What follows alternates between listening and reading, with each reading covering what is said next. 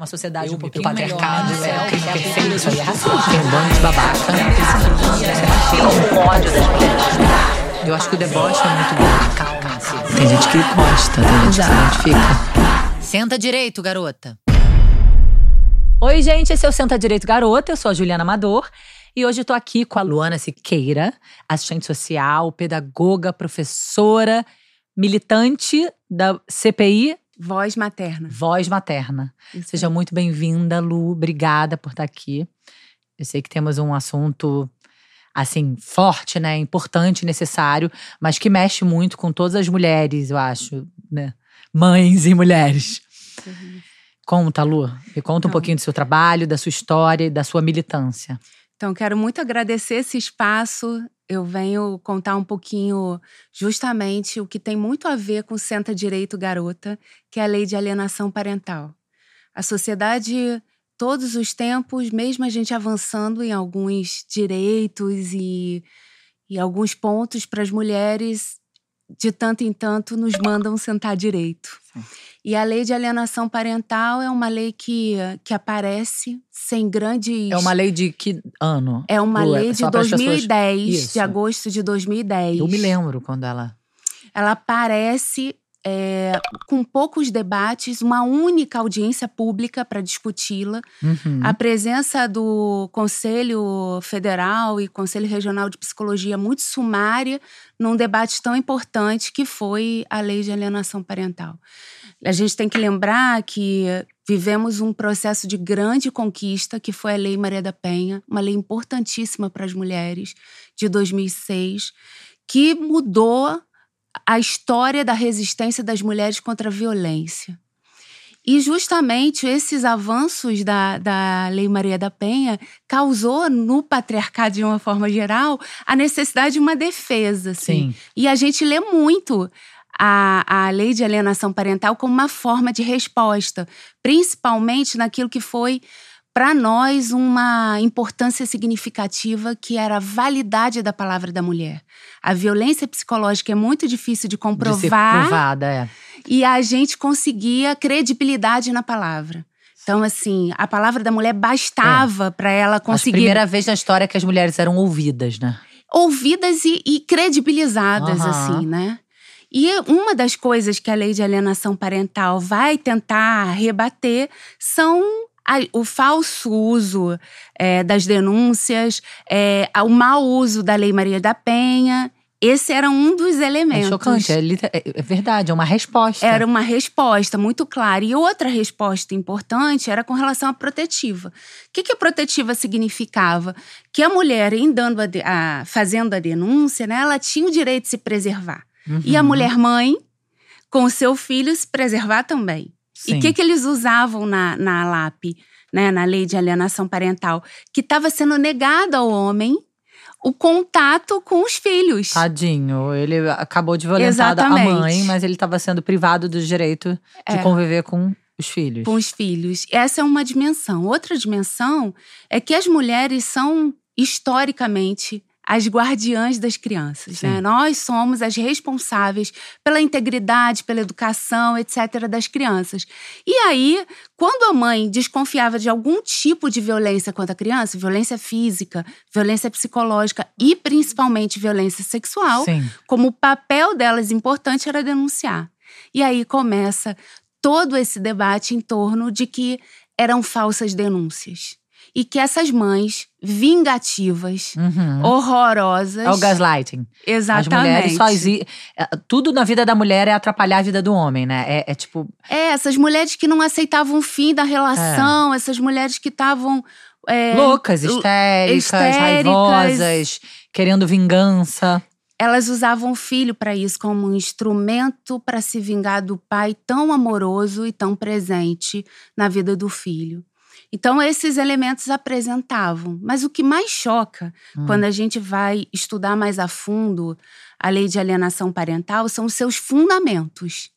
Porque não existe nenhuma lei que seja meramente ação. Toda ação ela tem uma base de reflexão, uma base de teoria em torno. E a teoria que, que se enquadra a lei de alienação parental é de um autor estadunidense, Richard Gardner, que vai falar da síndrome da alienação parental. E esse autor, ele é nitidamente, explicitamente a favor da pedofilia. Ele vai dizer que faz parte das relações humanas, que sempre fez parte da história, que isso é, apresentaria vida sexual aos filhos, né? E que, inclusive, ele tinha uma terapia para as mães e crianças que não aceitavam é, esse tipo de prática, né? Ele tem livros, ele tem da década de 80, ele é de 1980, a sua produção. Ele defendeu muitos casos de pais acusados de violência é, sexual contra os filhos, de abuso sexual. E assim, era um médico, um psiquiatra, hum. e que se fa fazia os laudos a favor dos pais, né? Dizendo o seguinte: as mães geravam falsas memórias, como se fosse possível gerar nas crianças uma, uma retórica que elas pudessem repetidamente contar contra os seus pais. Uhum. E que essas crianças precisavam de intervenção terapêutica, que na verdade as relações íntimas com os pais faziam parte do desenvolvimento da própria sexualidade. Embora os defensores. Mas ele dizia que as crianças estavam inventando ou que era comum é, é, ele usava para defesa a falsa memória, uhum. mas ele defendia a prática ah, tá. também. Tá. Entende? Ele defendia, ele só dizia assim: não foi assim. Uhum. Não foi com violência, foi com anuência. Uhum. Mas, de alguma forma, as crianças é, é viviam aquilo, de, era natural. A forma narrada como violência era seria construção materna contra o pai. Entende? É bem complexo, né? Nossa, é chocante. Aparece é. muito complexo. Vendo e lendo as obras do, do Gardner, tem algumas que estão disponibilizadas na internet. Hum. Não é difícil, né? Sim. né? Você vai no site de busca, você encontra sobre ele e sobre os livros, sobre a sexualidade, os debates dele. Então, essa base sempre nos chamou atenção. E aí eu estava dizendo, tem autoras que, e e ativistas que são a favor da lei que vai dizer que nada tem a ver com Gardner. Uhum. Só que a própria referência do que seria alienação parental e os encaminhamentos e respostas para alienadora, porque a alienadora é a mãe, uhum. somos nós as cuidadoras. Então, quem é alienador é a mãe. É, é sempre a mãe. Você imagina. Tem gênero, né? A alienadora Você tem... imagina, numa sociedade ah. como a nossa, que mais de, de 6 milhões de famílias são chefiadas monoparentalmente, e é pela mãe, né? Muitos pais abandonam essas mães. Nós temos 11 milhões de crianças sem o nome do pai no registro. Então, é uma sociedade extremamente cuidada pelas mulheres. Não é diferente uma tendência mundial isso não é diferente no mundo, mas Sim. aqui no Brasil é muito particular essa questão das mães cuidarem. Então somos nós as malévolas que criamos falsas memórias. Falsas memórias, falamos mal dos pais e causamos danos à criança irreparável, porque o convívio com o pai é muito importante. Independente, e isso é dito pela relatora da lei, Maria do Rosário, que independente do pai ser um violador, a criança precisa conviver com a presença do pai. Eu queria dizer o seguinte: eu sou mulher, sou mãe, sou tia, sou madrinha, sou professora. Eu tenho certeza que os pais são essenciais, fundamentais para a vida dos filhos. Eu tenho certeza que todas as mães gostariam de dividir as tarefas que lhe cabem privadamente com os homens, sobretudo as mentais, Sim. carga mental. Sim. Tem que estar tá na mochila o livro é, de inglês, controlar etc. horários e, e todas as demandas alimentação saudável, é. né? Levar na festinha, comprar o presente da festinha. Eu não tenho dúvidas disso. As mães, mesmo rompendo a relação com os pais, né? Elas merecem, elas têm o direito de reconstruir sua vida e ter um tempo para si. Um tempo para estudar fora, um tempo para viajar. Isso só é possível se ela de fato dividir isso Sim. com o pai. Mas essa relação com o pai, ela tem que ser uma relação saudável. É. Porque se o filho não quer ir para casa do pai, o filho ou a filha, se o filho relata situações de violência, espancamento, abuso, violência psicológica, chantagem, a gente tem que pensar e cuidar desse filho.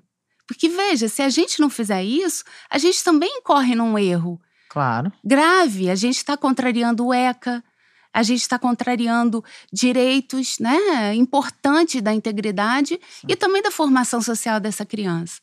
Bem, então quando as mães veem essas situações, o que, que elas fazem? Vão denunciar. É óbvio.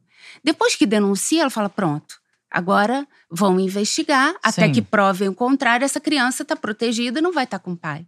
E foi assim que nós, muitas mulheres, nós, mulheres do coletivo e de outros coletivos, achávamos que ia ser com os filhos e as crianças que a gente atendia, encaminharia, etc. Mas não foi assim. Né?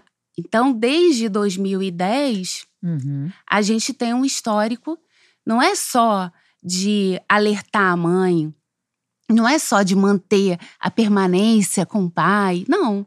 O que a gente vai ter é perda de guarda, É chocante, reversão de guarda. É. Então você É tá ali. A mãe fazendo uma denúncia para proteger o filho e ela simplesmente perde a guarda. É, a gente tem, tem um ela relato. é punida.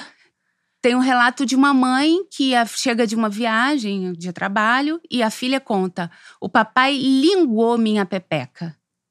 Ele linguou, uma, uma menção extremamente infantil. É, não tem como uma mãe criar isso, elaborar isso para a criança falar. Então a mãe vai, vai tentar ver e com isso ela tem imediatamente a perda da guarda, Chocante. com erros inclusive processuais grandes. É, eu acho que, ô, ô, Lu, é importante a gente né, falar que as pessoas que defendem a LAP ainda usam esse argumento de que nós, mulheres, lutamos tanto para que fosse uma divisão mais justa de, de, de afazeres na maternidade, na parentalidade, né? Que a gente tivesse. Que os homens participassem da criação de seus filhos e agora a gente está querendo tirar os filhos deles. Então eles fazem essa, essa estrutura manipuladora né, de pensamento. Parece que a a- as mulheres, de repente, não se separam e não querem que os pais façam parte da vida dos filhos, quando não faz o menor sentido, né? Claro, Se a assim, gente está há tanto tempo lutando para que os homens participem, para que façam tudo, mas a gente está falando de casos de violência. É. Tem uma coisa que, a princípio, essa lei parece se aproximar da realidade Pois do é. cotidiano, que é assim, raramente são seres muito evoluídos e avançados, conheço poucos, né? Que vão terminar uma relação muito bem. Muito bem, obrigado, conversando. Em geral, as relações terminam com ruídos, com mágoas, com dores. Muito natural que as pessoas queiram um tempo de afastamento. Sim. É verdade também que a gente sempre já ouviu dizer que a tia se separou e não deixou o primo ver o pai por pirraça, por. né? Mas isso tem um tempo curto. Isso não é uma coisa que uma mãe levaria para o judiciário, inclusive falando em verdade sobre esse pai.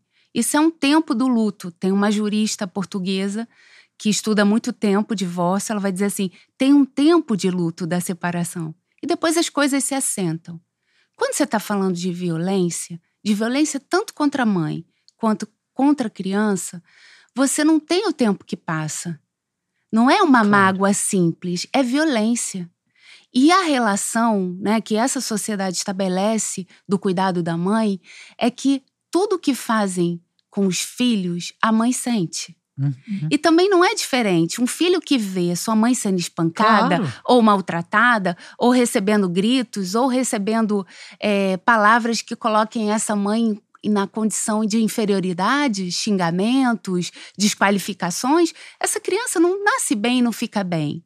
Então, assim. não é um ambiente saudável para Não é, e, e nem para o pai, né? Todo mundo. Isso está anteriormente garantido por lei. No Estatuto da Criança e do Adolescente, há uma explícita e muito clara, mais de um artigo dizendo que a criança tem o direito de conviver com os pais. Uhum. E deve ser assim mesmo em casos, por exemplo, de situações que chegam a lar social ou até mesmo adoção, que essa criança tem o direito de conviver com os pais biológicos, mãe e pai. Uhum. Né? Ninguém quer retirar esse direito.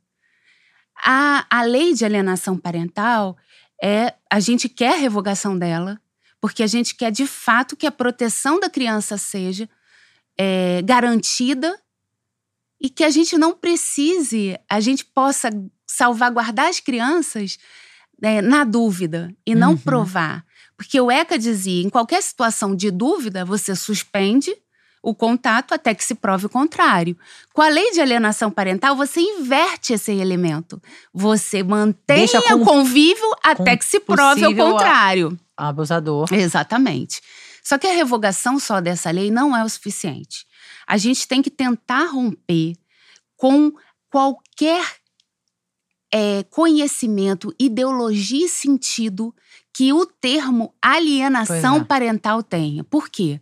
Porque a história nos mostrou que não, não foi só a lei que, fe que fez a crianças né, vítimas. A gente tem um processo em que a, a, o termo, o conceito já fez vítima. Dias antes da lei de alienação parental ser promulgada, a gente tem um caso muito triste da Joana Marcenal. Hum. A Joana Marcenal foi fruto de um relacionamento é, amoroso sem grandes vínculos, né? A mãe engravida, a Cristiane Marcenal, uma médica, engravida da Joana Marcenal e resolve ter a filha. E o pai não tem nenhum vínculo, nenhum contato, nem os pais que são esses pais instagramáveis, uhum. que vai no aniversário, Sim. que vai no Natal. Não. No caso da Joana, até os cinco anos, ela não tinha nenhuma relação nem com viu, o pai. Não, é.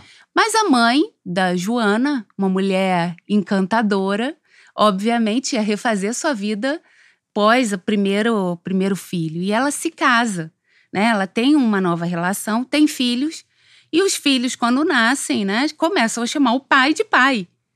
E aquela situação. E a Joana é, também chama o pai, uhum, das, o, padrasto o padrasto de, de pai, pai, né? Um pai afetivo.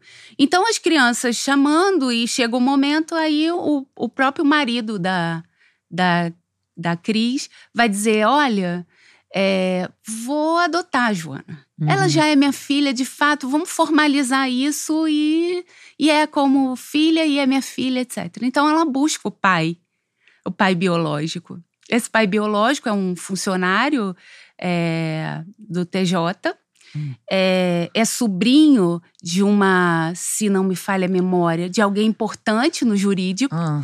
E, e essa tia dele é casada com um importante político. E aí, é, é, ele entra com. Quando ela pede, né, a adoção da filha pelo padrasto. Mas ele tinha registrado? Ele tinha. Ele entra com alienação parental. E aí, é, a menina rejeita ir pro pai. Né? Nunca tinha convivido, tinha Nunca uma tinha relação muito boa é um na família, não queria ir.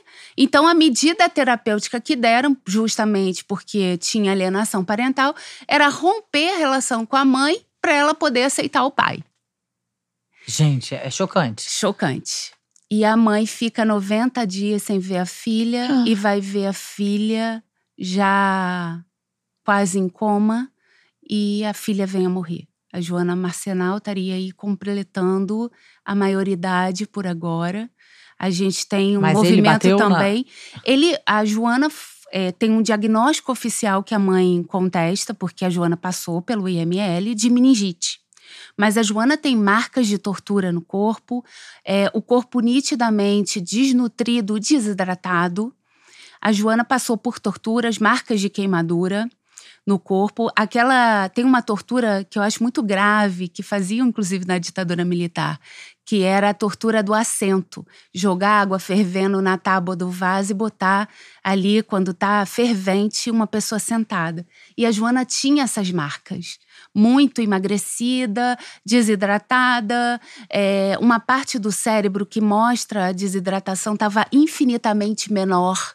Então, assim, uma situação super grave, né? Da, da Joana, a mãe médica, sabendo ler todos os laudos, corre atrás, o caso está a risco de, de ser arquivado, porque o único promotor que se arvorou a, a, defesa importante do caso morre na Covid, com a Covid. A gente está precisando e a gente está lutando e a gente quer o reconhecimento. Ainda nem foi, então? Do julgamento. Né? A Joana, a Joana... foi assassinada. E, e mesmo assim, dias após o episódio, a lei é promulgada, né? e está em vigor fazendo algumas crianças vítimas. Para você ter ideia, casos emblemáticos como esse fizeram com que a lei não, não fosse para frente, que ela fosse revogada. A gente tem um caso clássico do México, hum. onde a mãe denuncia o pai. Em outros lugares, em outros países. Em tá outros tá países. Uhum. Né? No México, a mãe denuncia o pai por violência sexual contra os filhos, ela perde a guarda e ela faz um, um suicídio familiar. Né? Toda a família morre porque a mãe não consegue sobreviver vendo aquele a convivência dos filhos com um estuprador, com uhum. um abusador de, de criança, né? Então, assim, você tem uma forte relação de perda de guarda frente à, à denúncia. Você desprotege completamente uma criança com medo da alienação parental. Durante muito tempo, mulheres ficaram silenciadas porque os processos eles correm em segredo de justiça. Os processos que é, de familiares. De familiares. É, vara familiar. Então, é, você não pode contar casos, nem o seu, nem o de ninguém. Nem, o, nem a sua história Nem a sua falar. história você pode falar. Absurdo então, demais. a gente chama, né? A gente apelida essa lei da lei da mordaça. aonde você tem que sofrer calada. Só que a gente descobre que, infelizmente, descobre aquilo que a gente já sabe, mas descobre na vivência que o judiciário é um lugar extremamente patriarcal, misógino, Muito. machista. Então a gente sabe que a luta não é individual, que essa luta é uma luta coletiva. E aí não tem jeito. A gente acaba conhecendo uma história da outra. A gente vê todas as perícias, né? que Se recebemos. você falar, você pode ser mais ainda punida. Mais punida e você pode perder ainda mais, né? Você pode pagar multas, porque a, a lei de alienação parental, ela imprime uma dimensão punitivista muito forte. É, embora ela diga que é pelo melhor interesse da criança, para que ela conviva com o pai, que a presença do pai é essencial para a sobrevivência do ser humano sadio, etc., e eu concordo, com a presença paterna e materna na vida de uma criança, mas ela vai dizer né, que ela é extremamente é, punitivista, mesmo afirmando de que é pelo melhor interesse da criança. E aí ela é punitivista por quê? Porque ela prevê pagamento de multa, é perda de guarda. Então não tem nenhuma dimensão aí educativa é. para o melhor interesse da criança. Né? Não tem uma compreensão, estudo a fundo de por que, que aquela criança relata situações de violência. Uma criança, ela é extremamente lúdica. E ela monta, ela tem o seu pensamento é, muito muito fiel à sua história. Uma criança não consegue levar longamente um processo Sim, de claro. formulação elaborada, sabe? A criança não tem nem vocabulário para manter uma uma história forjada. E a gente tem históricos de mães, né, que vão denunciar estupro da criança, da filha, e que paga, vai fazer uma compra no supermercado, passa o cartão e o cartão não passa. Vai na farmácia, passa de novo o cartão, o cartão não passa. Ela sendo responsável financeira pela criança. E aí ela descobre no dia seguinte que 24 mil foram suspensos da sua conta para pagamento de multa por ser alienadora. É, é pago pra, para o pai por ela ser alienadora. Por então, ter feito assim, a denúncia contra. Por ter feito a denúncia. E gente, ela perde, é perde dinheiro. Em torno da LAP, a gente tem um lobby extremamente caro. Porque eu dizia, o judiciário é machista, misógino, mas é caro. Você acessar é caro. Uhum. Não é todo mundo que tem o perfil de ser atendido pela defensoria pública, que tem uhum. um corte também socioeconômico. Então é muito caro. As mães passam por um processo de depauperização Sim. muito forte. Por quê? Porque não é só o advogado que ela contrata. Ela tem que contratar um perito Uhum. psicólogo, ela tem que entrar em contato com um assistente uhum. social para poder rebater aquilo que todo o setor do judiciário está falando que ela é e ela não é.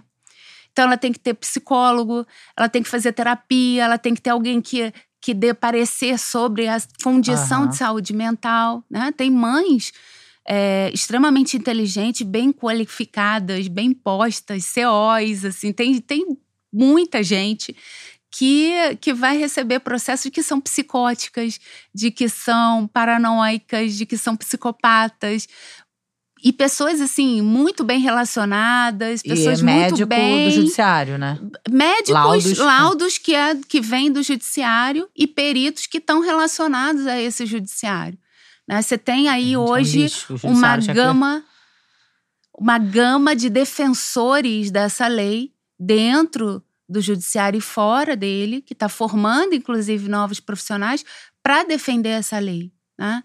para é, contar com esse apoio técnico, né? de que é, a, a mãe é alienadora, porque a gente ainda não viu. É, é a alienadora é o novo louca. As mulheres são loucas. É louca. É, é. Eu, eu chamo que a LAP, a Lei de Alienação Parental, é a fogueira de inquisição do É, século XXI. Isso aí, é fogueira de inquisição. O gaslighting no judiciário.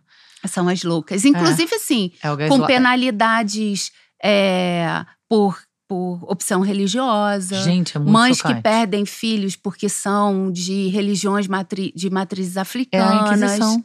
É a Inquisição. É a Inquisição. É um forte poder aí disciplinador da mulher. O que você Gente. deve ou não deve dizer ao seu filho. Mesmo que o pai tenha violentado você, você não deve falar para o seu filho o que o pai é. Eu Gente, é fico muito pensando, chocante. eu fico É, é pensando. muito impressionante. Quer dizer que o, o pai bate nessa mãe É. e ela não pode Não, contar pro filho dela que não. ela apanha. É, Entende? eu fico Apanha pensando, sinceramente, o que vai ser dessa geração criada por essa lei. O que que vai acontecer É a banalização com da esses né? meninos? É a E- banalização e, e da uma vida pouco Não. real, assim, mentirosa, fantasiosa.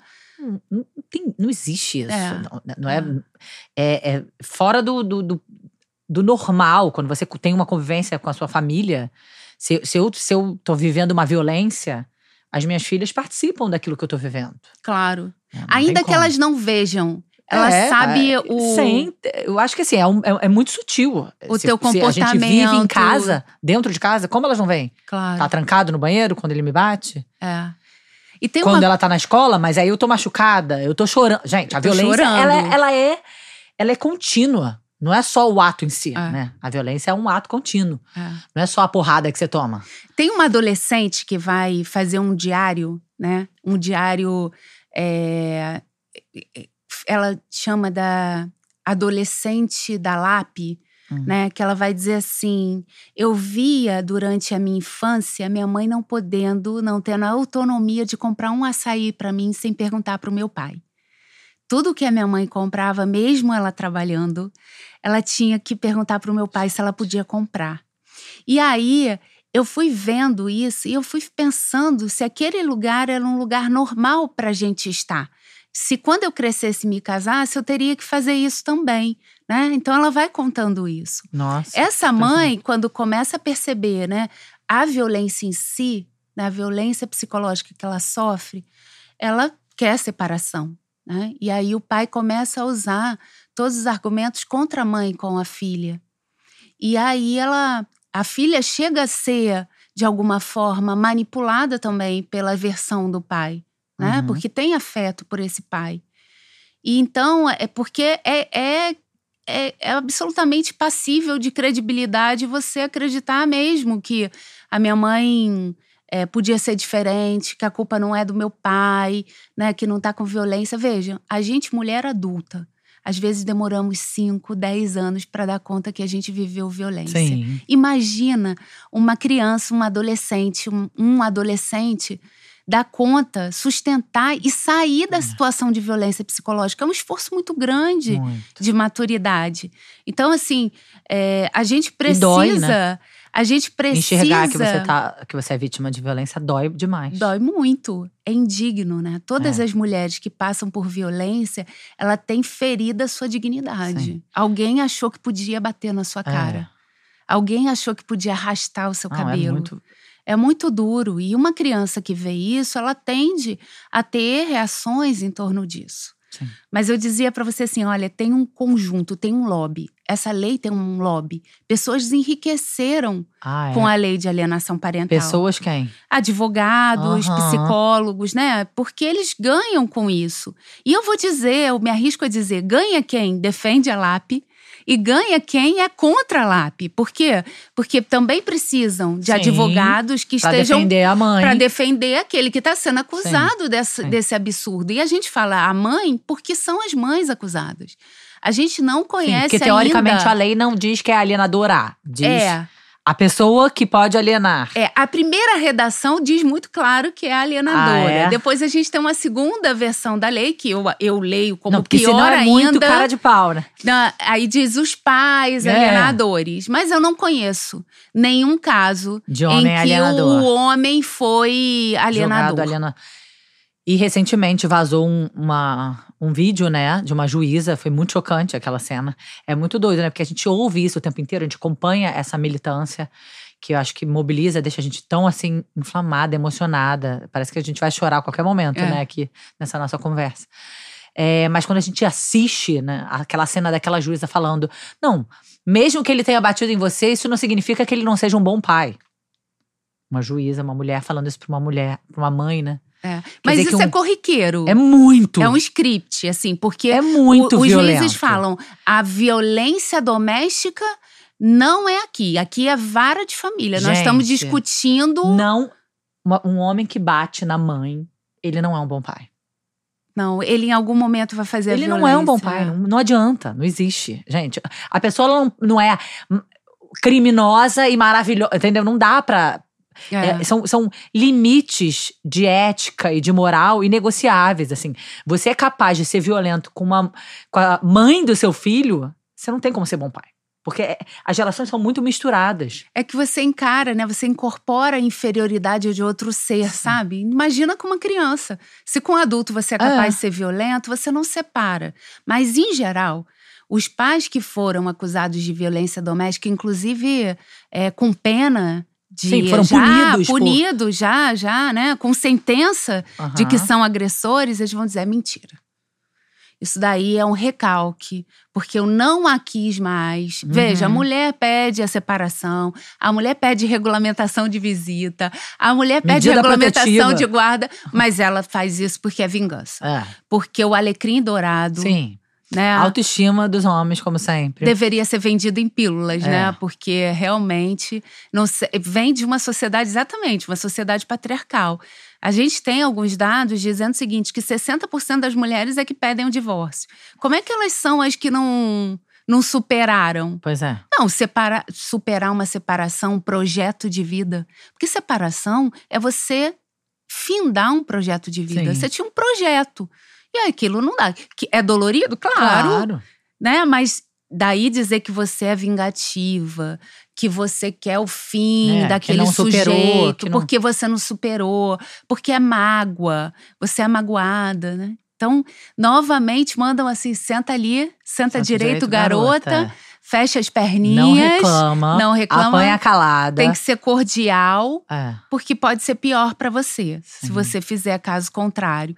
E é isso, é sobre isso, assim, a gente tem umas situações, umas Então é uma coisa histórias- bem corriqueira isso de- do juiz dizer Falar. não é porque ele bate em você que É, ele vai ser um é. bom, É. ele não vai ser um bom pai. É, ou então dizer, olha, aqui é vara de família, a gente nem, nem trata disso. Entendi. Nem não queremos que saber- bateu em você. É, não queremos saber sobre a violência doméstica. Ou então vai dizer, olha, você deveria estar grata. Você deveria estar muito grata, porque aqui, às vezes, a gente faz é, audiência para o pai ser responsável pelo filho. E é você, esse aqui quer ser e você está negando. Você deveria estar feliz Uhum. porque esse pai quer ser pai, né? Então, assim, a gente ainda deve agradecer por estar sofrendo todo esse processo de violência, né? Todo esse processo de que o, o todo, toda a instância né, das audiências, elas são muito ostensivas em Muito. torno é um disso muito hostil. muito hostil, em que é justamente isso. Você, mas você está pedindo o contrário? As mães querem ter divisão de tarefa e você não quer ter isso? Como assim? Reclama. As mulher- Só sabe reclamar mesmo. É. Nunca tão satisfeitas. Nunca, insatisfeitas demais, histéricas. Uhum. Esse é o lugar, né? Então, assim, mas vocês não queriam isso? Não tô entendendo. Passou tanto tempo lutando para que o pai assumisse a responsabilidade, quando o cara quer, vocês vêm com isso. Né? Então, assim, claro, a gente quer homens e mulheres responsáveis, Sim, saudáveis. com uma criação saudável filhos, e claro. humana. Esse caso da juíza que vazou, é- você acompanhou esse caso? É, esse caso é de uma mulher do nosso coletivo, Uhum. né? Tá em outros. Ela também tem um, um Instagram, Mulheres Unidas 2022. Ela posta vários, inclusive já postou na íntegra esse, esse relato, né? Que ela gravou. É, já, já fez várias denúncias, inclusive, sobre violência. O caso dessa mulher é um, um caso muito triste, né? Porque ela é engravida por uma relação de abuso sexual marital, por estupro. Uhum. Ela tem um filho, o filho, inclusive, tem autismo. Então, com a presença do pai, que tem uma atitude mais violenta, que não Truculenta, cumpre com a é. rotina, a criança fica completamente desorganizada. A criança tem atestado, inclusive, de que a criança piorou no quadro dela por conta disso, de ansiedade, de mudanças de rotina Uhum. é, do pai é, ter uma relação e buscar, né, sempre muito descortês com essa mãe. Então, essa mãe tem protetiva, esse pai rompe com protetiva, a mãe tenta de novo. E aí ela sofre, passa por diversos advogados, advogados que, que são.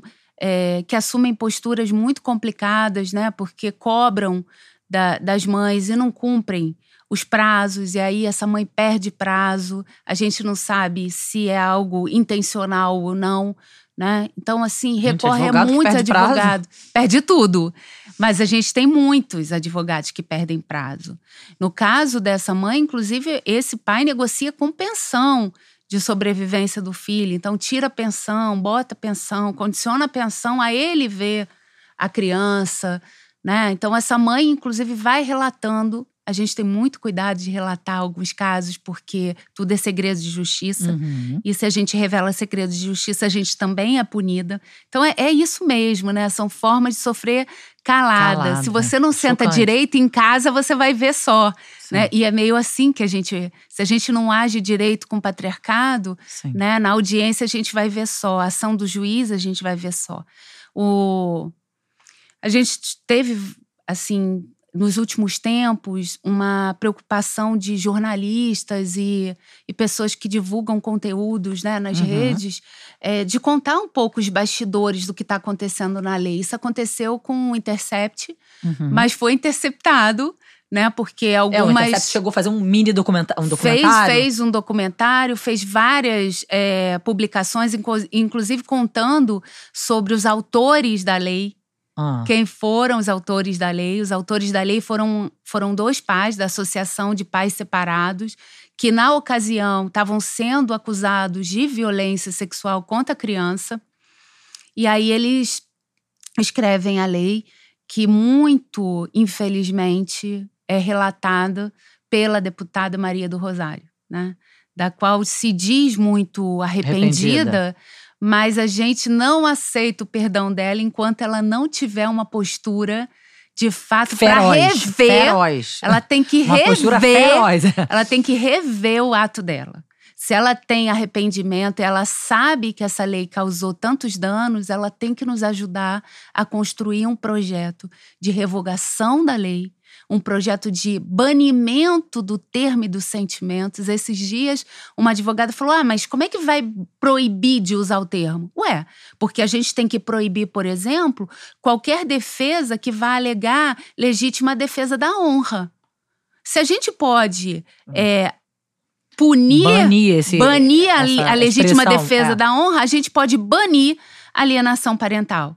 Né, que, embora vá se dizer separado da síndrome, que no caso Richard Gardner queria transformar em CID, em Código Internacional de Doença, Síndrome da Alienação Parental, foi negado, foi muito negado, e mesmo assim é, ainda tem elementos que tratam a alienação parental como síndrome, né? Compulsoriedade de tratamento psiquiátrico e psicológico, Sim. isso é tratar como Total. síndrome.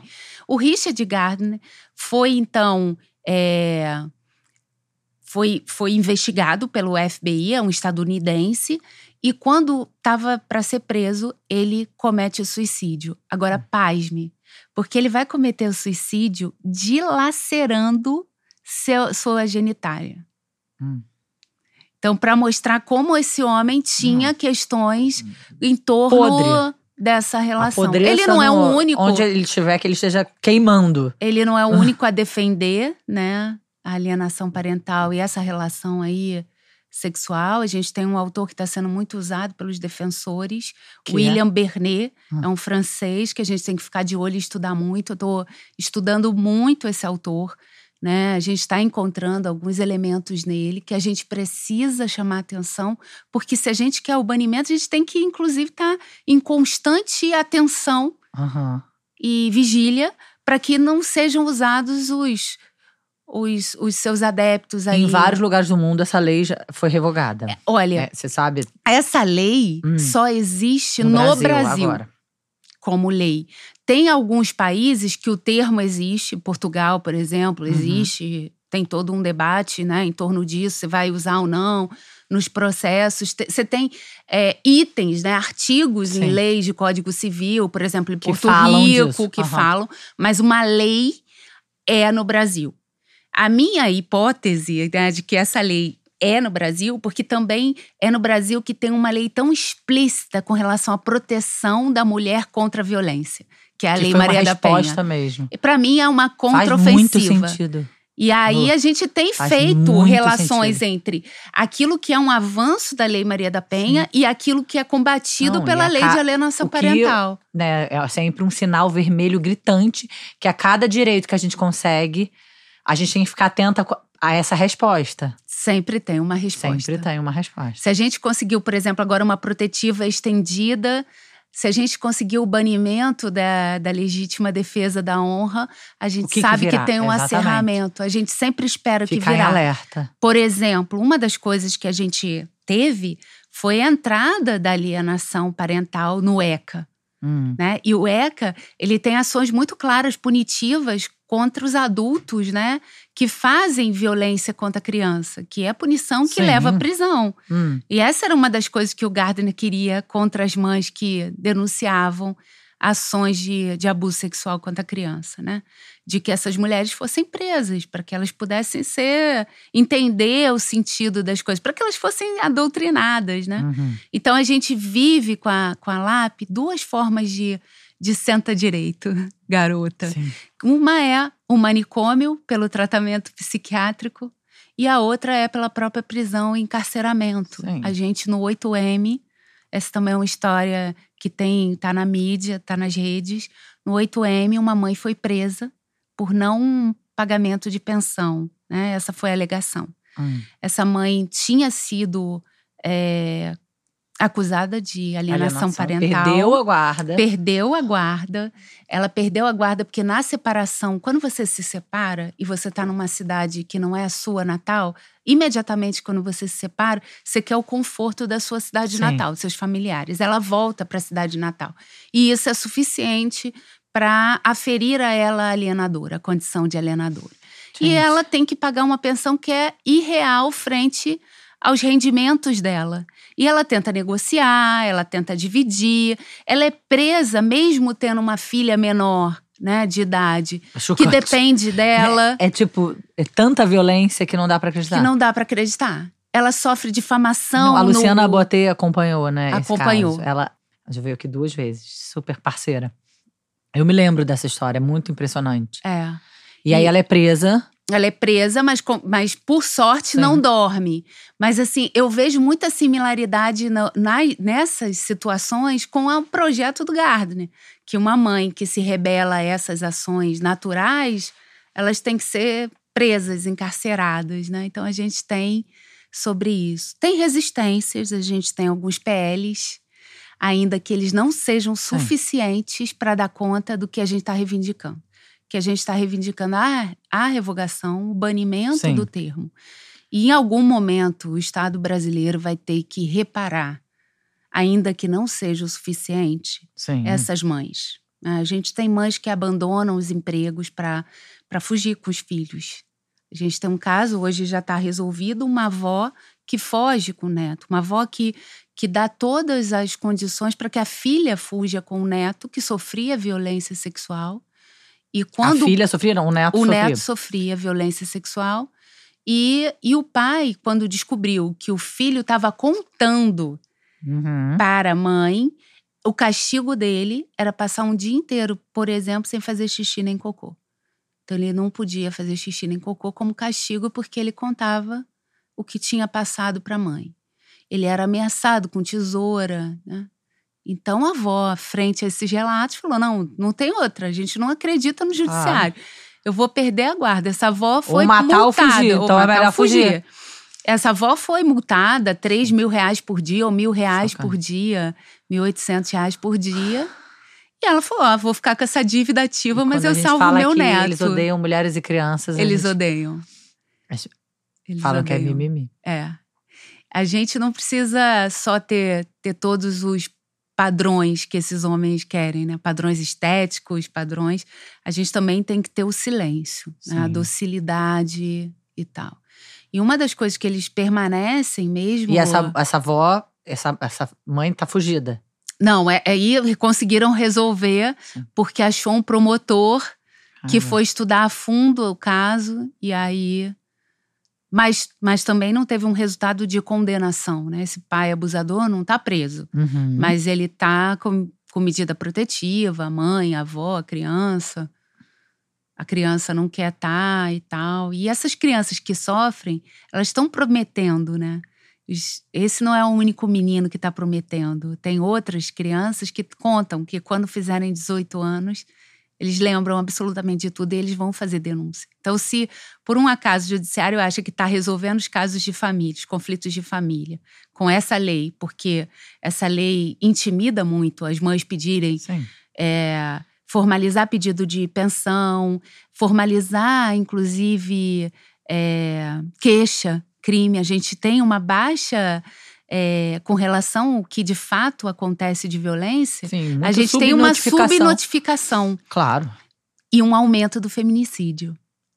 No coletivo, a gente fez, está fazendo um levantamento, até uma companheira que está fazendo, é, desses casos midiáticos. é, quantas é, mulheres são mortas por maridos e ex-maridos? E esses ex-maridos são os pais Uhum. dos seus filhos, né? O feminicídio em geral tem ocorrido com mães, né? E pelo, pelo marido, pelo, Pelo companheiro ou ex-companheiro e são filhos, né? E para você ter noção de como é perverso essa situação, é que nós conseguimos identificar um caso até foi emblemático, foi midiático em Manaus. Hum. A mulher foi morta, uma perita foi morta pelo marido. E você sabe que tem a- é, uma psicóloga fazendo o laudo dessa mulher morta, da mulher morta, vítima de feminicídio, dizendo que ela é alienadora. Porque os filhos desse homem não querem ter contato com ele. Mas não quer ter contato com ele não é porque ele matou a mãe, não. Não quer ter contato com ele porque quando a mãe era viva, falava mal do pai. Para você ter ideia do nível É- de horror que É são muito- esses. É muito perversidade. A gente, o coletivo Proteção à Infância Voz Materna, faz um acolhimento das mulheres que estão em situação, é, às vezes no ápice desse, desses processos da acusação. Né? A gente Recebem divulga, a gente recebe, divulga conhecimento, orientações, indicam Uhum. profissionais de confiança, Uhum. né? Quem a gente sabe que dá é para uma contar. organização, literalmente, né? É. Organiza. É um coletivo de proteção mesmo, que a gente orienta, organiza. Então, tem psicólogos, tem assistentes sociais que foram vítimas também e que auxilia também de como proceder frente às, Aham. às A acusações. melhor estratégia para lidar com essa violência. com essa é. violência. E, sobretudo, suporte. Porque quando uma mulher sofre violência ou ela vivencia próprio a violência, porque um filho que sofre violência, a mãe também está sendo violentada. Isso tem até um termo novo, né, que está sendo discutido, que é a violência vicária, que é você atingir o outro, né, Sim. com o objetivo ou de atingir outra pessoa. Então, atinge o filho para atingir a mãe, né? E então a gente faz essa, esse acolhimento e também estuda os casos, né? A gente estuda as alegações, porque quanto mais a gente estuda, mais a gente pode se preparar para as ofensivas que vêm e orientar também em torno disso. Então a gente cria porque ninguém consegue é, vencer essas acusações de forma individual, embora o sistema queira isso justamente que é para a gente sucumbir. Sim. Nós não vamos sucumbir, não somos os únicos coletivos, existem outros tão importantes quanto o nosso. Né? Você tem o Voz de Anjo, Soma, Sangra, o consórcio Maria da Penha. Maria da Penha faz uma declaração dizendo que isso é que alienação parental é violência contra a, a mulher. ONU. A ONU, hum. a ONU já se pronunciou é. pela revogação, né? A gente tem aí um, uma, uma relatora que vai é. relatar todos os casos da situação da ONU. A gente precisa receber essa relatora. A gente precisa, Ela já esteve aqui no Brasil? Não, a gente precisa desmistificar algumas coisas que foram criadas em torno dela, de que ela seria transfóbica, de que ela seria conservadora, né? Ela é uma, uma figura importante na ONU. Não dá para a gente esperar também da ONU nada revolucionário. A ONU é uma instituição imperialista, né? Surgiu Sim, no pós-guerra, que tem o seu conservadorismo. É óbvio que seus representantes não são é, apostos de uma revolução, mas é, são importantes para a gente são estratégia. subversivos, mas mas são estratégicos para a gente conseguir um avanço nos direitos humanos. Nós estamos falando de uma severa, e isso é muito importante a gente saber, de uma severa violação dos direitos humanos. Sim. Nós estamos falando de uma geração inteira que está sendo amordaçado, né, que está sendo submisso, né, condicionado a condições muito perversas de violência. Nós precisamos imediatamente rever essa situação. E não é uma exceção, né? Porque hum. as pessoas vão falar, ah, mas você está atacando a lei por causa de cinco casos. Não. Não, não, não, não são cinco casos, são muitos casos. A gente tem muitos casos, a gente ainda tem muitas mulheres silenciadas, com medo de se pronunciar. Mas você tem centro de atendimento à mulher que, que, que tem esses números dos atendimentos, que eles sabem quanto estão atendendo.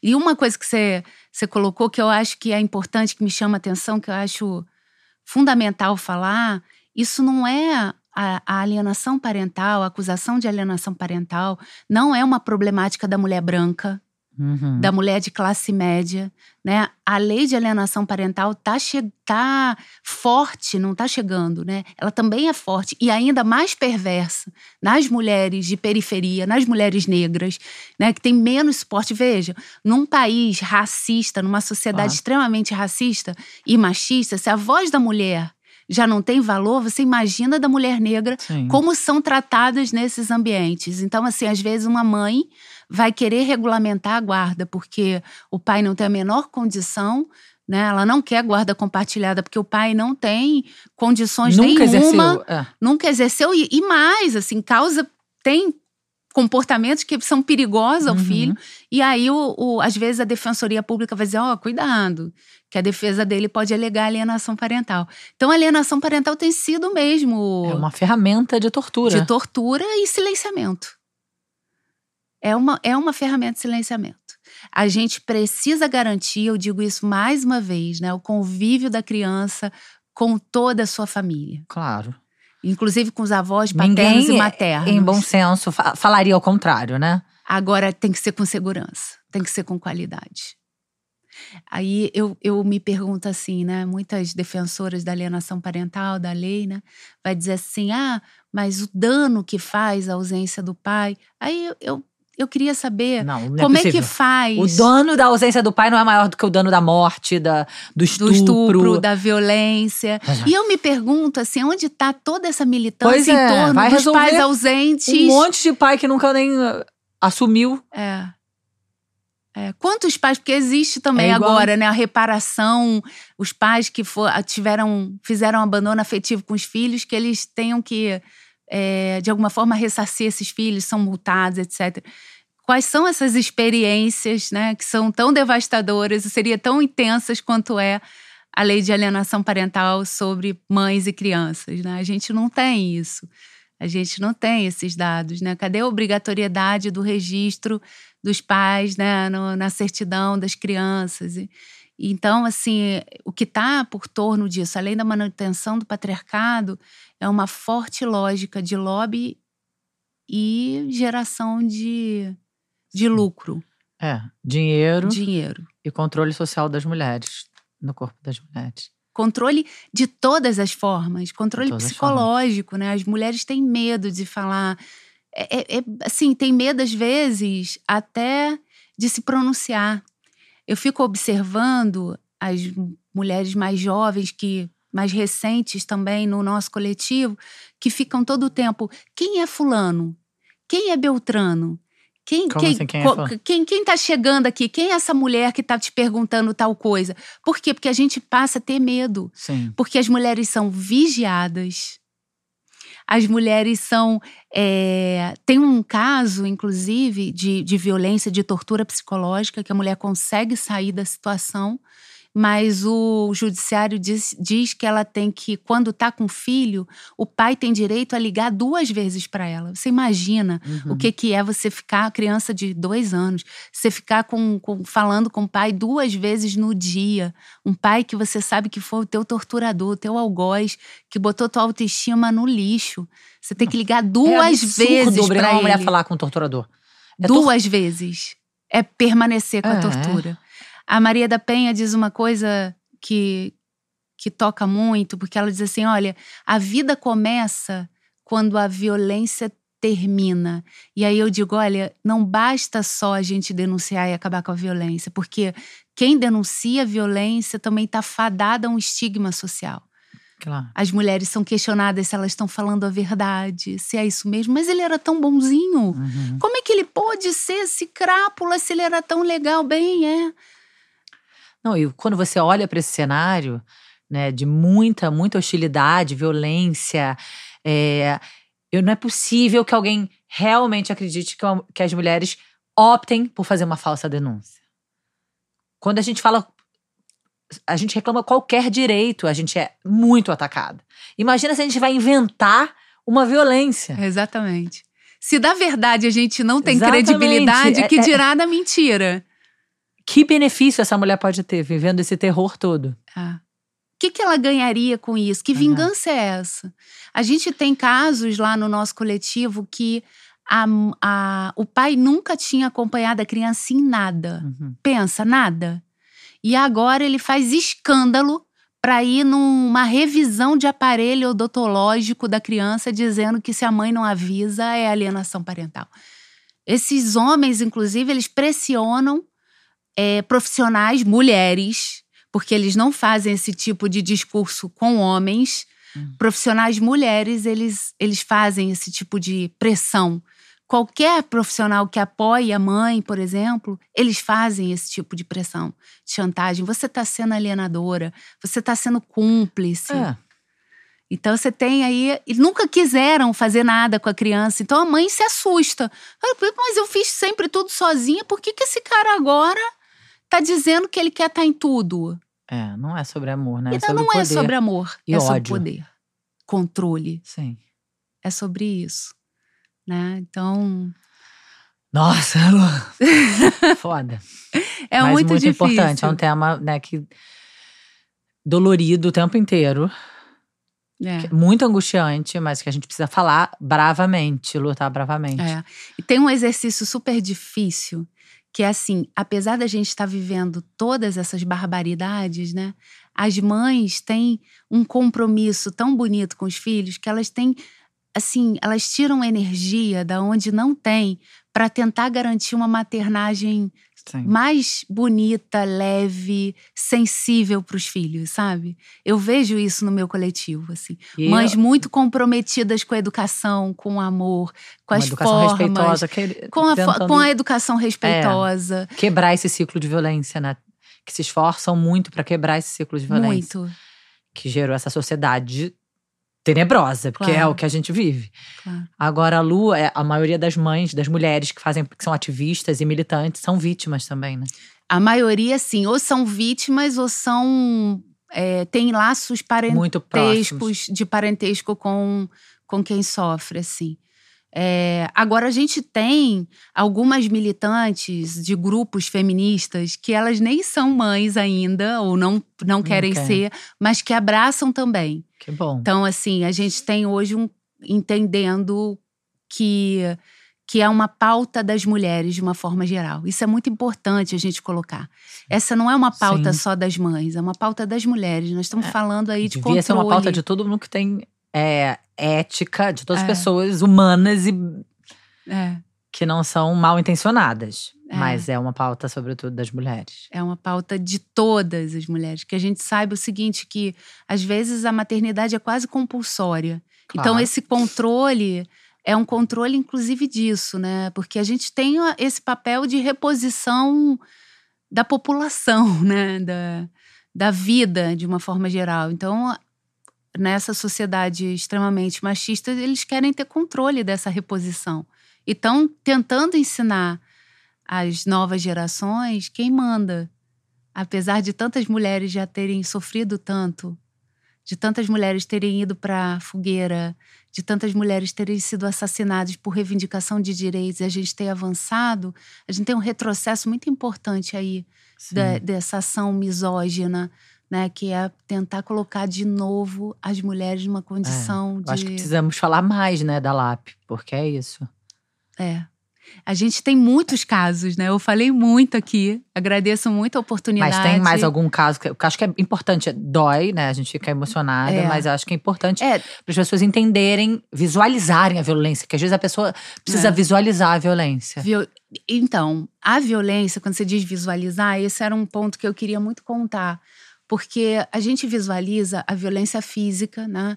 É muito difícil também a gente comprovar violência sexual, porque Uhum. o abusador sexual, ele, ele sabe como fazer. Né? Na internet foram é, barrados vários, né? tombados vários sites, mas eles, eles têm é, tutorial de Sim, como fazer, de não deixar marca. não deixar marca. Até violência tal. física tem como tutorial Tem de não deixar de marca. não deixar marca. Então, assim, a gente tem casos de violência psicológica contra crianças e mães que não se conseguem comprovar. Uhum. E, e muitas vezes, é, se aqui comprova, né? Porque a gente tem um caso de uma mulher que comprovou, fez boletim de ocorrência, o cara foi preso em flagrante, ela fez corpo delito e mesmo assim tem dúvidas se Mas ela sofreu violência violência, violência doméstica, Aham. né? Violência física. No caso da violência psicológica, que a gente tem alguns, assim, situações de tortura, trancar Sim, a mulher dentro do tudo, quarto. é. quando a mulher estava amamentando, não dá comida, não deixa essa mulher se alimentar, beber água, controlar quanto tempo essa mulher ficava com o neném no colo, é, quanto tempo de amamentação de fato seria necessário. E essa mulher não consegue comprovar, porque muitas vezes esses homens que se defendem, né, usando a, a lei de alienação parental, são homens com dinheiro, com com algum Prestígio prestígio, social, né? que são têm alguma fama, etc. Então eles têm credibilidade só por eles já serem essa figura. Então como é que essa mulher vai conseguir contar e comprovar? Sim. Então às vezes essas mulheres que não têm nenhuma forma, né, de, de comprovar fisicamente para se ver materialmente, essas mulheres não conseguem né, nem se defender muitas vezes. A violência se reitera dessa maneira. Então você tem casos graves de tortura, né? Você tem casos de, de homens que saem de casa, né, vão trabalhar e mantêm a mulher presa Uhum. em casa, Trancada. né, trancada. Como é que essa mulher prova que ela tá? Porque ela não tem nenhum celular, ela não tem nenhum telefone, ela não tem nenhum meio de comunicação, ela tá sem internet. Como é que ela prova tudo isso, né? Então, é, e tem outros, outros agravantes, por exemplo, que amigos nossos, parentes, eles não são testemunhas, eles são informantes. Ainda tem esses, esses detalhes jurídicos, né, que, que a gente sob, que a gente vive, né, no, no cotidiano. Então, quem garante que a sua mãe não está falando para te proteger? Quem garante que a tua melhor amiga não está falando isso porque ela é sua melhor amiga e você não viveu nada disso, né? Então você não tem como comprovar.